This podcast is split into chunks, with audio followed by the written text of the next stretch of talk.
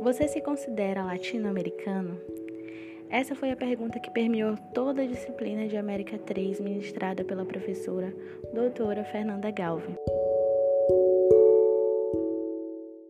Quando pesquisamos o que é ser hispânico ou latino, logo emprega-se termos que foram usados pelos Estados Unidos para classificar os americanos com origens nos países hispânicos da América Latina ou na Espanha.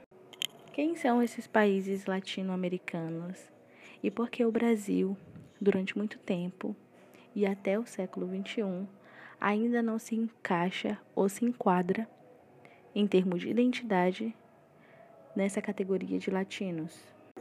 Por via da colonização e da construção sociohistórica de cada uma dessas nações, houve um distanciamento, tanto no, no, aspecto da língua quanto no aspecto cultural, do Brasil em relação ao restante dos países vizinhos. É importante destacar que essas nacionalidades elas vão existir enquanto fenômenos de identidade, que vão marcar usuários e alguns elementos que vão incluir ou excluir mas simbolicamente não se conhece essas fronteiras a não ser por conta da língua. A identidade é muito mais do que um conjunto de características próprias. Ela atravessa contextos, subjetividades e sensibilidades e se traduz por diversas vezes nas manifesta manifestações artísticas. Por meio da alteridade, pude me perceber no outro, nesses vizinhos que estão muito mais próximos quando desconsideramos uma possível barreira linguística.